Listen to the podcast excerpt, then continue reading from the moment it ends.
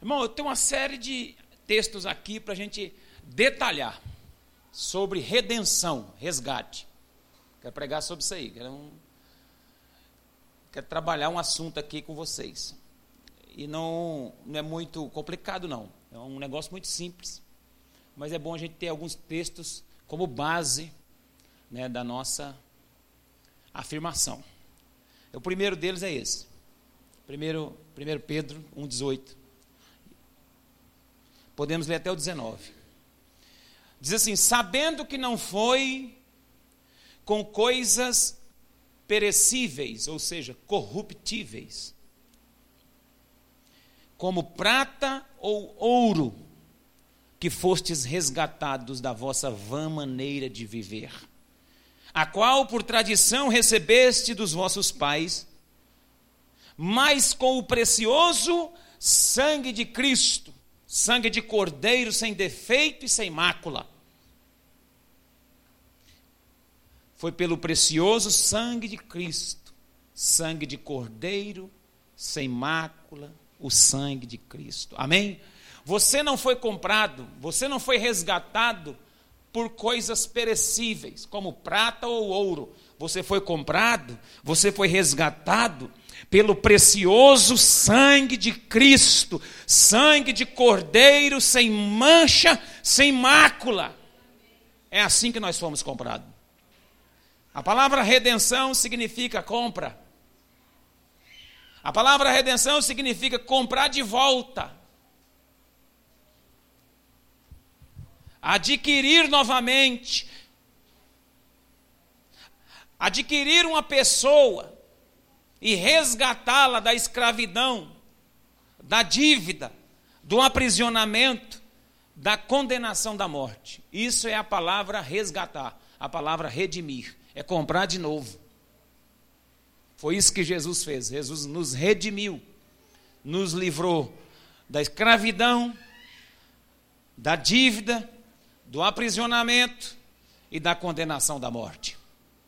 E 1 Pedro 1,18 diz isso: que não foi com coisas perecíveis como prata e ouro, foi pelo sangue de cordeiro, sem mancha e sem mácula. Você tem muito valor, porque o seu preço foi pago com sangue. Você não é, você não é uma pessoa que não vale nada, não. Você vale muita coisa, porque foi o precioso sangue de Cristo que te comprou. Você foi pago pelo sangue derramado na cruz do Calvário. E o preço que foi pago foi preço de sangue de cordeiro sem mancha e sem mácula. Jesus pagou você com o sangue dele. Jesus comprou você com o sangue dele. Deus te comprou através do sacrifício de Cristo, derramando o seu sangue naquele madeiro, e você foi pago e resgatado do aprisionamento, da escravidão, da dívida que era contra a minha e contra a sua vida, e nós fomos resgatados e comprados novamente por Deus pelo sangue de Cristo. É por isso que nós estamos aqui, é por isso que nós adoramos a Deus, porque nós fomos comprados novamente.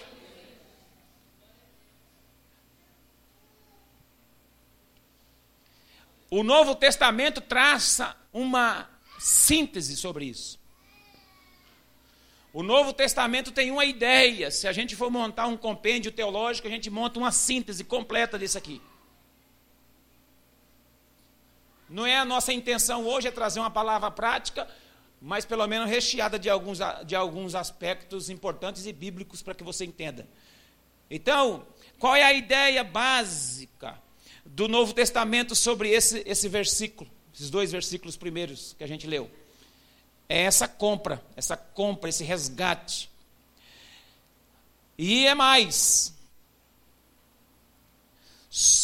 Somente Deus Cristo pode realizar e poderia realizar essa compra. Somente Deus, através de Cristo, poderia realizar essa compra. Outra pessoa não podia. Ninguém, nenhum de nós e nenhum, nenhum outro homem era capaz de redimir outra pessoa ou a si próprio. Por melhor que ela fosse, falei, eu sou tão santo que eu sou capaz de resgatar outro. Não, não havia ninguém assim. Não havia ninguém tão santo que seria capaz de resgatar outro ou resgatar a si próprio. Ninguém podia dar a vida em, em favor de outro. Por quê? Porque já nasceu debaixo de pecado. Já nasceu debaixo de herança pecaminosa. Então só Cristo podia fazer o resgate. O que o Novo Testamento mais traça sobre essa ideia é que Cristo cobriu esse valor. O sacrifício de Cristo pagou totalmente esse valor, não ficou nada para trás. Não é como a religião diz, e a religião nos ensinou através dos tempos, que era através de esforços e de sofrimento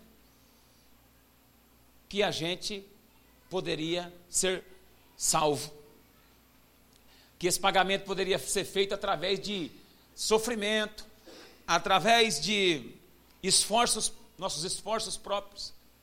Quantas pessoas pagam promessa? Quantas pessoas fazem, fazem, é, fazem, fazem promessas achando que aquilo ali está salvando elas ou que está aproximando elas de Deus? Quantas pessoas fazem isso?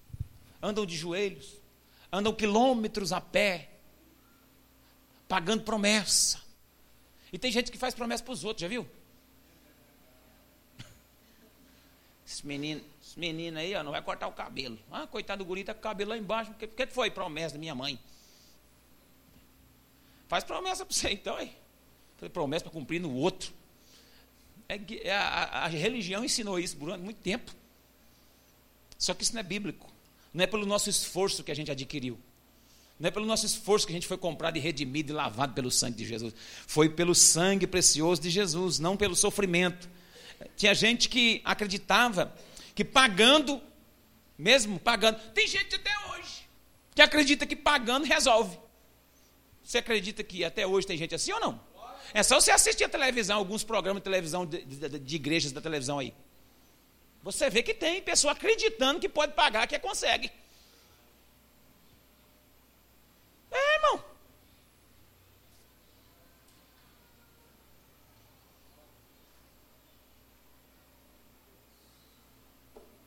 E se não quiser ir na televisão, tem muitos por aí também, sem ser na televisão. É só andar um pouquinho que você acha. Gente cobrando e, fazendo o povo entender ou subentender que pode pagar para poder comprar. Era assim na época é, em que Lutero é, reformou a igreja. Lutero escreveu as 95 teses e colou nos portais da igreja. E lá eles vendiam indulgência. O que é indulgência? Vendiam, vendiam terreno no céu. A pessoa morria, o parente ia lá, ele pegava um cartãozinho, pagava para poder é, adquirir um lugarzinho melhor para aquele que já foi. Oh, em praças públicas faziam isso. E hoje existem os, os, os mercadores da fé, os aproveitadores da fé do povo, que estão aí ensinando uma doutrina, achando que isso salva, que isso regenera, que isso redime as pessoas. Não redime. Só o sangue precioso do Cordeiro de Deus, aquele que crê nisso, levanta a mão e dá um glória a Deus. O propósito da redenção é sempre libertar as pessoas e enriquecê-las com uma herança eterna. Qual é o propósito, então, dessa redenção que o Novo Testamento traça essa ideia de resgate? Através de Cristo e o seu sangue. O propósito dessa redenção é sempre libertar as pessoas da escravidão e, enriquecê-las com uma herança eterna. Irmão, dá glória a Deus. Você foi resgatado da sua vã maneira de viver, da nossa vã maneira de viver. Nós fomos resgatados com o precioso sangue, nós andávamos de qualquer maneira. A vã maneira de viver, nós somos resgatados e comprados. E comprado para quê? Para sermos libertos da escravidão dessa vida, dessa fútil maneira de viver e agora enriquecer. Atra... Enriquecer que jeito, pastor? Com uma herança eterna. Não é só aquilo que a gente recebe aqui. Aqui a gente já recebe, mas a nossa herança, ela é pautada na eternidade. Se você não conseguir tudo que você quiser aqui na terra, pode ficar tranquilo. Se você foi comprado pelo precioso sangue de Jesus na eternidade, você é rico. Na eternidade você tem de tudo. Na eternidade não lhe faltará nada para a glória de Deus. Esse é o propósito da redenção libertar da escravidão e enriquecê-los com uma herança eterna. Eu estou rico. Graças a Deus. Você também. Você também. O problema é que tem gente que nem gosta de ser rico e não gosta. Você fala, você está rico, irmão? Estou nada, estou na crise. Estou na derrota. Ah, então fica. Quer morrer? Morra. Mas eu quero viver. Porque foi para isso que Jesus me redimiu. Foi para isso que Jesus me resgatou. Foi para isso que Ele me comprou. Foi para viver. Morto eu estava nos meus delitos e pecados, só que agora eu vivo para Cristo e vivo para a Sua glória, aguardando a herança eterna que Ele me prometeu, a qual todos aqueles que aguardam receberá no último dia a coroa da vida. Esse é o propósito da redenção. Cristo nos comprou e nos libertou. Essa é a realidade desse texto. Pensando sobre isso, eu quero fazer duas perguntas especiais aqui para essa mensagem. Liber, liberdade, então, para é, liberdade de quê? A primeira pergunta. Se Cristo nos comprou e nos libertou da escravidão, liberdade de quê? Liberdade de quê? Primeiro top, primeiro ponto. Ser livre de quê? Lá vai, receba. Liberdade da culpa dos pecados passados. A redenção quebra as cadeias, ainda nessa época, mas só se houver arrependimento. As cadeias são quebradas quando eu me arrependo. E arrependimento é diferente de remorso. Judas não teve arrependimento, teve remorso. Por isso que se enforcou. Pedro pecou tanto quanto Judas, traiu Jesus também e negou três vezes mas no entanto se arrependeu, chorou amargamente e continuou sua jornada. A diferença é que muitos têm remorso, outros têm arrependimento. Se houver arrependimento, as cadeias são quebradas. Se houver arrependimento, as cadeias são rompidas. E aí eu começo a viver uma nova vida debaixo de libertação. Então você deve ser livre da culpa dos pecados passados. E talvez eu esteja pregando para gente aqui que está com a cabeça pesada acusado pelo passado. No passado eu fiz isso. Ontem eu fiz isso. Semana passada eu cometi isso. O mês passado eu cometi isso. E agora o que fazer? E o diabo te acusando. E o diabo te apertando. E sua consciência doendo. Você tem duas opções: ou você arrepende ou você tem remorso. Se você se arrepender hoje, a remissão dos pecados através do sangue de Jesus, ele vai te alcançar e vai te libertar, e as cadeias vão cair por terra, e você não vai ser mais culpado desse pecado. Você vai ser livre desse pecado. Você pode sair dessa noite aqui desse culto totalmente livre, com as algemas caídas, quebradas, correntes desatadas no chão. Você pode sair dessa noite aqui totalmente livre com essa palavra.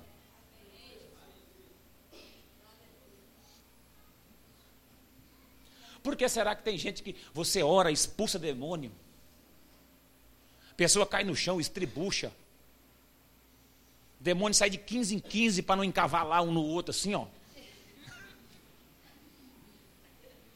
para não dar congestionamento. tem que pegar caminhão caçamba para arrancar. Leva as viagens. E depois, e depois e, e a pessoa não melhora nunca. Por que será?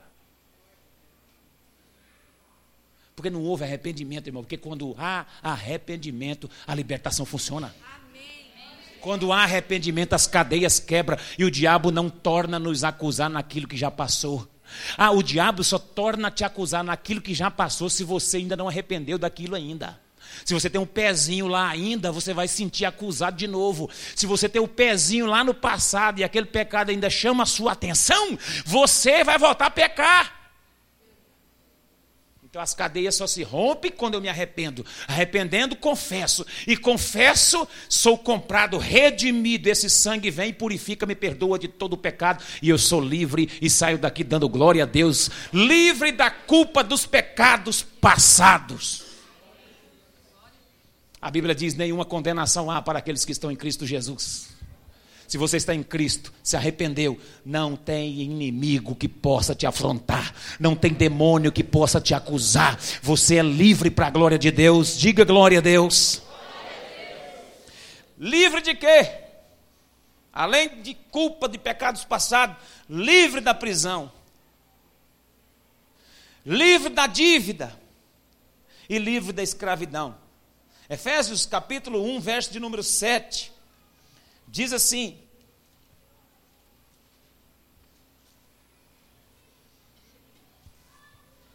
Efésios 1, Efésios 1, 7. Em quem temos a redenção pelo seu sangue, a remissão das ofensas, segundo as riquezas da sua graça. Em quem? Em quem temos a redenção pelo sangue, a remissão dos pecados, segundo as riquezas da sua graça. Diga glória a Deus. Somos libertos, somos libertos da culpa, das cadeias, da prisão e da dívida. Nós somos, nós não somos mais devedores. Não somos mais devedores. Amém.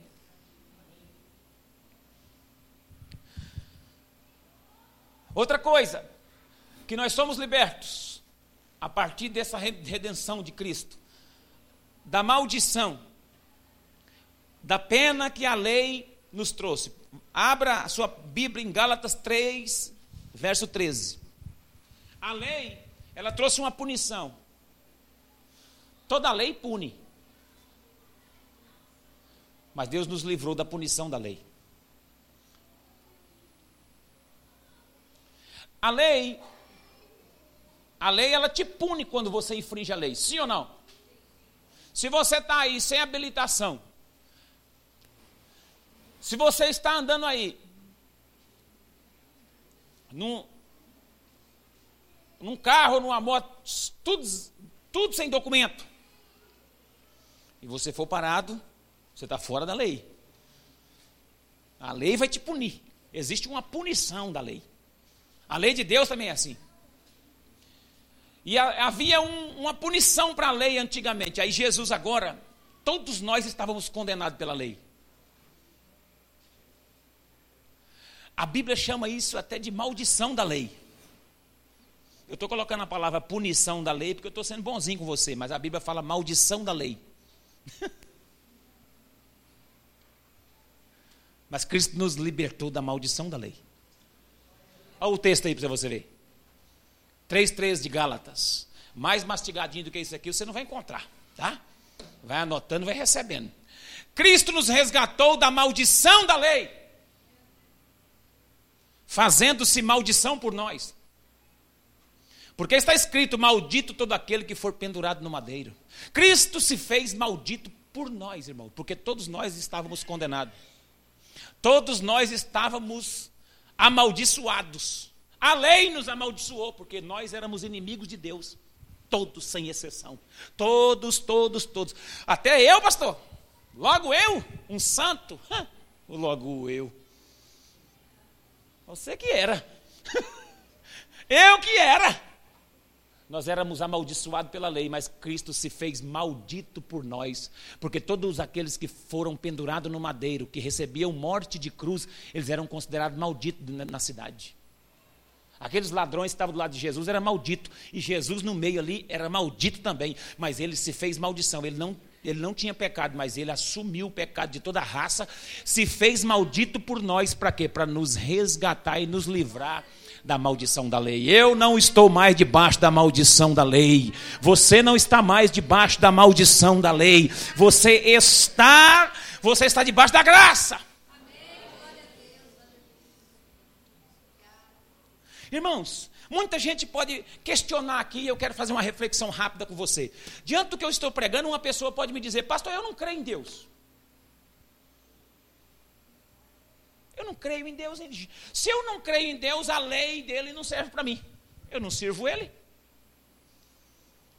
Se eu não sirvo a Deus, não creio que ele existe, logo a lei dele não vale para mim. Se alguém te argumentar isso, o que, que você responde? Porque é verdade, por exemplo, se você não pertence a um país, aquela lei daquele país não vigora para você, não vale para você. Por exemplo, lá no, se você não mora lá num outro, qualquer outro país, se você não mora lá, você mora aqui. Qual é a lei que vale para você? A lei daqui. E se você não crê em Deus, para você ele não existe. A lei dele vale para você? Vamos ver isso na Bíblia. Porque tem gente que pensa que a lei vale só para aqueles que creem em Deus, né? Vamos ver para lá. Vamos lá. Romanos. Eu quero falar isso porque quero explicar uma coisinha para os irmãos. Romanos capítulo 2, verso 14 e 16.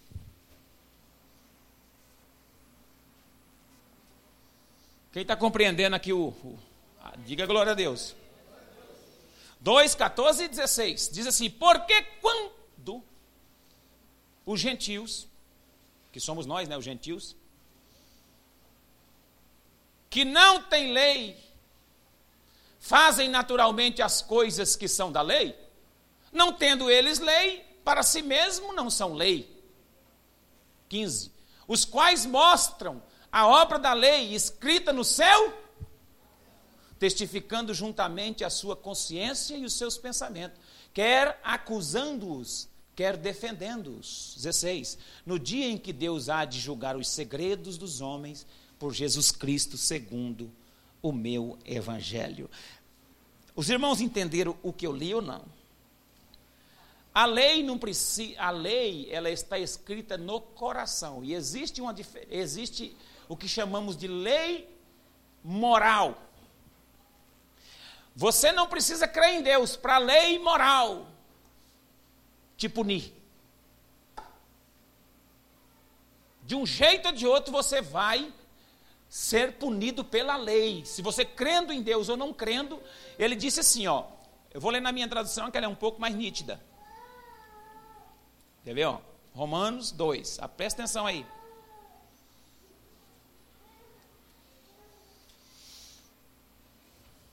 Leiamos com atenção. Romanos 2, 14. Diz assim: Quando os gentios que não têm lei fazem naturalmente as coisas que são da lei, não tendo eles lei para si mesmo, são lei. Então, por exemplo, se eu não acredito na lei, mas eu descumpro ou cumpro essa lei, então a lei está intrínseca. Aonde ela está? Ela está dentro de mim. Quer ver? Deus colocou a lei no coração de todos os homens, não só dos gentios nem dos judeus. Eles mostram que as exigências da lei estão gravadas em seu coração, testificando juntamente com a sua consciência e os seus pensamentos, quer acusando ou quer defendendo-os qualquer ser humano, seja gentil ou seja judeu, porque essa lei valia para os judeus, e os gentios falavam, nós não estamos debaixo da lei dos judeus. Essa lei aqui valia para o judeu, não valia para o gentil. Mas aí Paulo está explicando, quando os gentios, eles dizem assim que não tem lei, mas a lei está dentro do seu coração, porque quando eles fazem alguma coisa, a sua própria consciência os acusa. Todo ser humano, irmão, vai ser condenado pela sua própria consciência.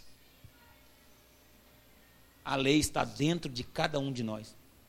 E como eu, eu e como Jesus sabia disso, o que, que ele fez? Resgatou o homem da sua própria consciência.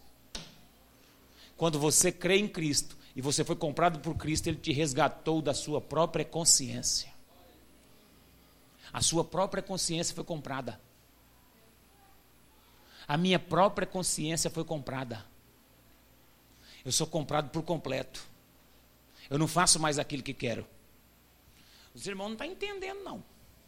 Tá? Porque eu estou. E eu quero que os irmãos entendam. Irmãos, a nossa consciência é ela que nos defende, é ela que nos acusa. Está escrito no texto aí.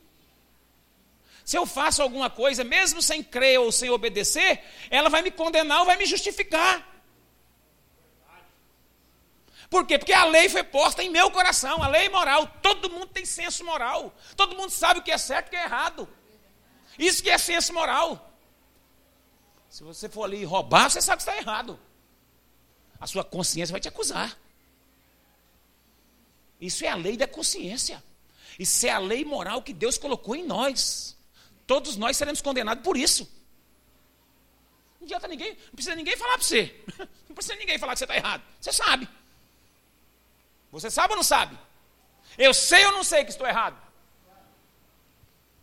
Por quê? Porque Deus colocou a lei dentro do coração do homem.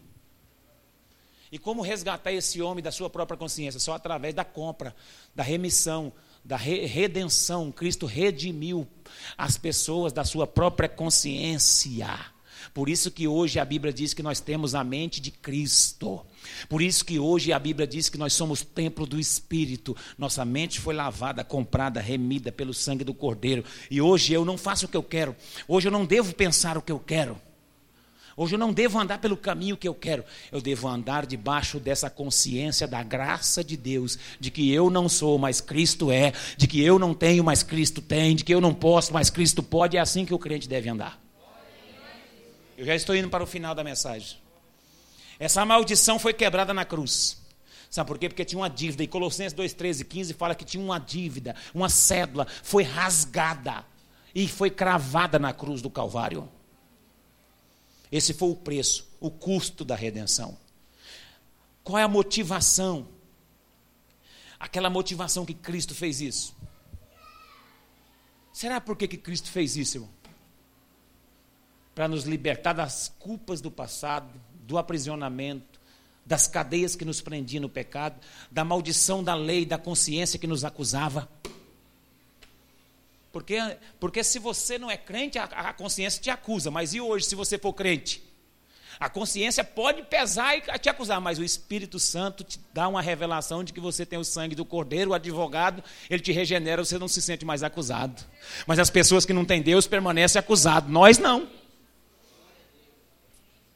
Porque a nossa consciência foi resgatada. Nossa consciência foi comprada. Hoje, quando, se a gente pecar, aí vem o inimigo para nos acusar. Sabe o que, que, que o Espírito Santo nos lembra? A consciência dele foi comprada. O Espírito Santo fala assim: se arrepende.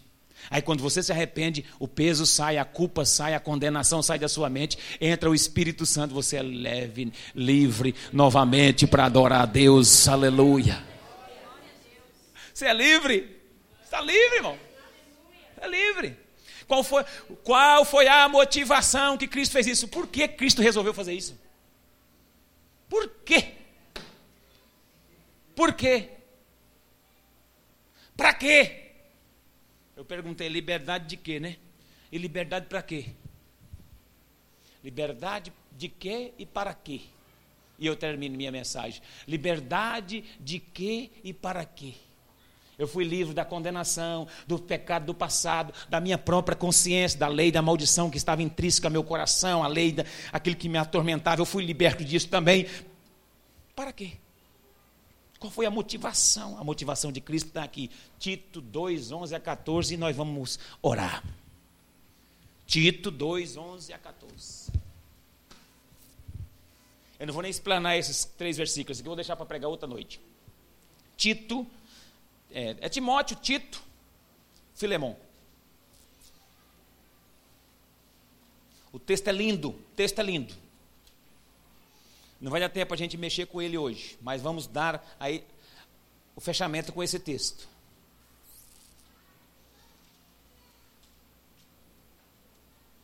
Aqui na quinta-feira é tutuzinho, tá, irmão? Com calabresinha, com pimentinha fechada. É Bíblia, é Bíblia mesmo, tá? é comidinha mais substância. Dá uma. Dá uma é, não, é que, não é uma palavra mais light, não. É com Bíblia mesmo. Que você vai sair daqui assim, meu Deus, até a minha consciência, eu fui comprado até aqui naquela. É, até aí. Porque às vezes as pessoas são crentes e estão acusadas. São crentes e estão sentindo apedrejada pelo passado delas aqui, ó. Sua consciência já foi comprada. Agora, lá no mundo, eles não têm essa revelação. Aí fica, fica lá. Fica no mundo. Por isso que tem gente que fala assim, pastor, lá no mundo, olha, eu vivia, pintava e bordava e ninguém falava nada comigo. Depois que eu vim para ser crente, parece que o diabo. É verdade. É verdade. Porque lá sua mente não estava nem aí. Agora aqui não, aqui o Espírito Santo comprou sua consciência. A consciência sua é dele, não é sua não. Ele resgatou você, inclusive a sua consciência, o jeito que você, a forma que você andava lá, você não anda mais não, aqui não. A forma que você pensava lá, você não pensa mais não. A sua mente é de Cristo, não é, não é de Satanás não. Você é comprado. Você é lavado. Você é livre, mas é para andar com Cristo. Ah, quer dizer que então eu sou escravo, até a minha mente é comprada por Cristo, eu sou escravo de Cristo. Isso mesmo, eu queria que você tivesse essa ideia. Eu, sou, eu fui liberto da escravidão do pecado para ser escravo do meu Jesus. A minha mente é de Jesus, o meu corpo é de Jesus, a minha vida é de Jesus, eu pertenço a Jesus. E se o mundo falar que não, eu, eu repreendo o mundo com o diabo e os demônios, que, porque eu sou de Jesus. Se amanhã ou depois você ouvir uma buzina de Satanás na sua mente que você não é de Jesus, repreende ele, porque você é de Jesus. Você foi comprado de porteira fechada, você pertence a Jesus, foi batido o martelo, o advogado cravou a cruz, derramou o sangue, comprou com sangue precioso, a sua vida pertence a Jesus. O diabo não tem poder contra a sua história.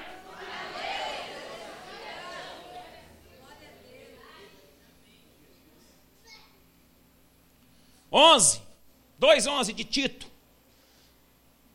Qual foi a motivação? Para quê? Ou por que Jesus fez isso? Porquanto a graça de Deus se manifestou salvadora a todos os homens. Aleluia. Glória a Deus. Sabe o que, que o Hernando Dias Lopes fala sobre isso? Estava lendo um restinho, um pedacinho de um, de um comentário dele ali. Sabe o que, que ele diz sobre isso? Ele diz assim: só nesse versículo 11, só nesse versículo 11, Paulo lista, lista três aspectos da graça. Igual aquele Hernando de Lopes, está para nascer outro, hein? misericórdia aquele homem. Só nesse versículo, Paulo lista três aspectos. Primeiro, a graça, a graça se manifestou. Então, esse é a epifania da graça. Esse é o surgimento da graça, a origem da graça. O primeiro aspecto aqui nesse versículo 11 é a origem da graça. Ela veio de Deus. Ela surgiu de Deus. Sabe que, qual é o comentário dele aqui? Ele diz assim: significa a visível aparição de alguma coisa ou alguém que estava invisível. Eu gosto. Significa a aparição de alguém ou de alguma coisa, a aparição visível de alguém ou de alguma coisa que estava invisível. Como explicar isso, irmão? O dia que está nublado, ou o dia que está com as nuvens no sol, que você não, no, as nuvens à noite, que você não consegue ver as estrelas. De repente o céu limpa, as estrelas aparecem. Ou de repente as nuvens vão embora e o sol surge. Foi assim que a graça de Deus se manifestou. Ela apareceu visivelmente, visivelmente na pessoa de Jesus, que era invisível. Você sabe que as estrelas estão lá, não sabe? Mas quando está nublado, você vê? Vê? Mas você sabe que ela existe. É assim que a graça se manifestou. Jesus apareceu visivelmente, mas ele estava invisível. Esse é o primeiro aspecto, manifestou-se a graça de Deus. O segundo aspecto a ser mencionado desse texto, desse versículo somente do 11, é eu gosto de um comentário que ele fez assim, ó: A graça brilhou como o sol sobre aqueles que viviam na região da sombra da morte. Ela se manifestou, foi uma epifania de Deus. Surgiu, surgiu, surgiu. Amém? Aleluia. A origem da graça, ela emana de Deus, se tornou visível em Jesus. A graça é totalmente merecida. E segundo, a natureza da graça. Ela se manifestou e a natureza dela, ela é salvadora. Olha lá, está escrito, manifestou salvadora. E em terceiro, em terceiro, a todos os homens. Em terceiro, a todos os homens. Meu Deus do céu.